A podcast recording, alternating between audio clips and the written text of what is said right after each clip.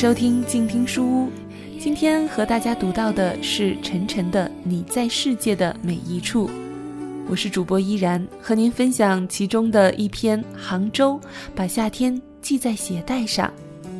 七月的风懒懒的，连云都变热热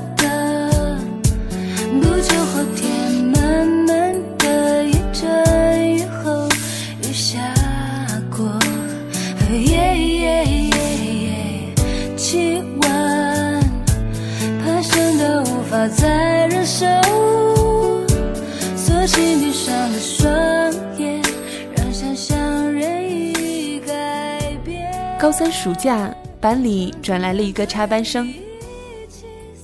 大家好，我叫徐浪，从九中转来的，穿着很普通的校服，平凡的外表，唯唯诺诺的语气，一手攥着书包，一手拎着一大袋教科书。他被安排在教室的最后一排，和一个少言寡语的男生坐在一起。插班生的到来并没有在班里掀起多大的波澜。高三的暑假，整个学校都是空荡荡的，唯独高三的教室，吊扇有气无力地旋转着，女生把头发捋到耳后，男生们把校裤卷得很高。那是这个城市最炎热的一个月，即便是早晨，气氛仍旧像午后一样压抑、慵懒。高三是我垮掉的一年。当然，那时我并不知道自己是在垮掉，相反，我非常为自己感到骄傲。那年我学会了泡网吧，像很多不良少年一样，在乌烟瘴气的网吧里抽烟喝酒。我和几个朋友翻墙出去，几乎都是为了去网吧。可我和他们不一样的是，我对网络游戏根本没有任何兴趣。当他们几个对着屏幕热火朝天的时候，我坐在旁边无聊地浏览着网页，甚至会写博客发牢骚。朋友都觉得我非常不可思议，竟然会在网吧里写东西。他们嘲笑我是一个文艺的小混混。往往等我们从网吧里出来，赶到学校，晚自习已经结束了，住校生已经走得差不多了。教学楼里的电灯噼里啪啦的熄灭，楼梯上空空荡荡的。我一个人走在漆黑的走廊上，偶尔经过几个捧着书的同学，他们依旧在讨论着习题和明天的测试。不知道为什么，心里突然有些莫名的难过。我走到教室门口，教室里只开了后排的电灯。只有徐浪一个人坐在位置上，他微微皱着眉头在做代数题。我把电灯扭亮了一点，他抬起了头：“你回来了？干嘛？”我的语气并不友好。你们晚自修怎么总是逃出去啊？都是高三的人了。他用一种类似长者语重心长的语气和我说话，我突然觉得有些可笑。我懒得搭理他，胡乱塞了几本书到书包里，把椅子推进课桌，准备离开。但他却并没有要停下来的意思。今天点名了，班长把你们的名字都记下来了，明天班主任肯定知道了。我突然觉得非常反感。看着他有些幸灾乐祸的样子，我的火一下子上来了。我拎起书包走到他的座位边，用力把他的书全部推到了地上。我狠狠地用本地话骂他。他虽然不是很听得懂，但大概也知道是什么意思。他皱着眉头不说话，一副孬种的样子。一直认为自己没错。不在乎皮破血流，眼前的我已和从前不同，其中变化未曾想过。也曾陷在沙砾生活，也曾像个行尸走肉。我醉在深夜，睡到午后，醒来依旧无限惶恐。第一次月考的成绩出来了，我的成绩和排位是意料之中的糟糕。而出乎意料的，这个中途转来的插班生考了班里的第一名，这在班里引起了不小的震动。班会课上，老师让徐浪上台演讲学习心得。他操着一口浓重的江浙口音说：“我觉得最关键的是要认真。父母为了我们读书付出了很多。”我们必须努力学习去报答他们。听到这样做作的话，我在座位上翻了一个白眼，做出了一个无语的表情，冷笑的对同桌说：“我真是受不了了。”同桌也无奈的摆了摆手。就是这样的人，没有一点儿可以讨人喜欢，即使是优点放在他的身上，却都变成了缺点。学习努力。却是自卑、想博出位的一种表现，喜欢说大道理，好像自以为有多成熟、有多了不起。对任何人都很和善，却显得非常虚伪做作。谦虚和蔼，却让人觉得他是一个孬种，没有一点男生的骨气。对老师、同学礼貌，是因为他为人虚伪。有心机，没有人想和他在一起。每次我们顶着一头用发蜡竖起来的头发，在食堂里咋呼的来去，看到他一个人守着饭盒，孤零零的坐在角落里一言不发的吃饭，我的心里没有一丝怜悯。他几乎不在班上学习，都是一个人捧着教科书去图书馆。唯一看到他高谈阔论的样子，是在老师的办公室里。他一脸讨好的样子，做作的话语，说话还要像电视台里的主持人一样做手势，连优等生都会厌恶他，更何况是我。高三的春天好像过得非常快，漫长的夏天又来临了。我好像有了一丝危机感，读书比往常用功了好多，翻墙出去玩的次数也少了。成绩上升的非常快，但是离那条合格的文化分数线还有距离。然而我的成绩排名在班里依旧属于中下游，因为并不是只有你一个人开始奋起直追，所有的人都开始做最后的冲刺，也并不是只有你一个人开始有了那种追悔莫及的感觉。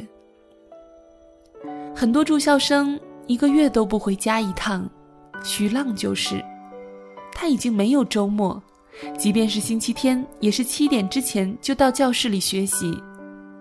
或许另外一个原因是他家太偏远，来回就要花一天的时间。也听班主任无意间谈起过，他回家一趟的来回车费是他两个星期的生活费。那一年夏天的雨季格外的漫长。湿热的空气让人的心情莫名的抑郁，阴沉沉的天空让人变得十分奢睡。那天是体育课，几乎所有的男生都去体育馆里打球，唯独我和徐浪留在了教室里。我昏昏沉沉地趴在课桌上睡觉，徐浪依旧坐在位置上做着习题。教室后面的倒计时表已经撕到了离高考还有三十二天。突然，我感觉后面有人走到了我的位置旁，我朦朦胧胧地睁开了眼睛，看见了徐浪的身影。晨晨，你不去打球吗？他的话语在雨声中有些模糊，我没有理会他，转了个身，继续昏沉沉的睡眠。而他好像并没有离开，恍惚之中，我好像听到他在说话。其实我知道你们为什么那么讨厌我，但我其实并没有别的意思，只是想和你们套近乎，想用一种彼此已经很熟的语气来说话。我和你们不一样的，你们有父母撑着，有很好的家庭。我如果读不出书，就只有回家种田了。你们不会懂的，你们不可能会懂。唉，我要你们懂干什么？他站在窗前，一个人唠叨着。窗外的雨越下越大，在睡梦中，我想去回应他的话，却始终张不开嘴。世界只剩下淅淅沥沥的喧嚣声，我们彼此都好像悬浮在一条大河上，艰难的求渡着。下一站将会飘向哪里？我的行囊装着满满的忐忑，路过的风景，唱过的歌，有多少是我的？每个城市霓虹都很美，那一种是把梦点亮的颜色。音乐的希望和笑长长银河。遥遥的天空。最后一次看到徐浪是在高中的毕业会上，他的高考并没有发挥的很好，但依旧考上了武汉的一所大学。不知道为什么。感觉他开朗了好多，说话也没有以前的客套和做作了。他乐呵呵地跑来和我们聊天，尽管有的男生还是保持着刻意的沉默。听说武汉也很繁华呢，从杭州到武汉火车只要十个小时，买硬座都可以呢。我听他一个人侃侃而谈着武汉，武汉的交通，武汉的饮食，武汉的地理位置。突然，我的心里有一种莫名的难过。那时已经填好了志愿，而我却不知道自己会去哪一座城市，未来在哪里，都不是我能控制的事情了。徐浪，其实我们没有资格在你面前骄傲的。你早已把夏天系在鞋带上，然后轰轰烈烈地向前跑着，而我们站在原地。沉迷于前方稍纵即逝的海市蜃楼，荒芜了一个个春夏秋冬。该嘲笑的应该是我们。你说一切都已结束了，但依旧来得及。那时我们都自以为已经看透了你，实际上我们都错了。其实你想要的如此简单。仅仅是一个不后悔的明天。那一种是把梦点亮的颜色，音乐的希望和小小的我，总隔着一条长长银河。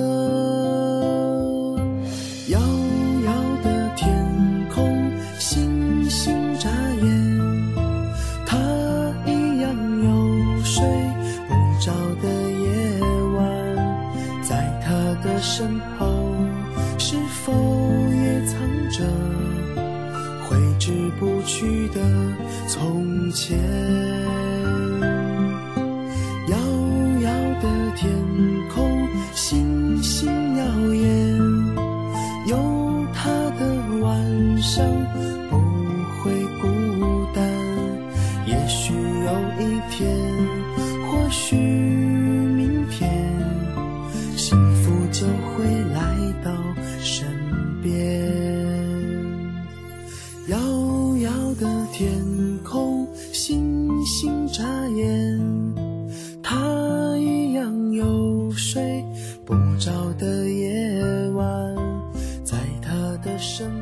谢收听本期的静听书屋，我是主播依然。如果你喜欢我的节目，欢迎在新浪微博关注 NJ 依然。想要收听更多的有声播客，欢迎在公众微信平台关注静听有声工作室。今天为大家朗读的是由作家陈晨出版的《你在世界的每一处》其中的一篇《杭州》，把夏天系在鞋带上。如果您喜欢这本书，欢迎购买正版进行阅读。感谢您的聆听我们下期再会。或许有一天或许明天幸福就会来到身边。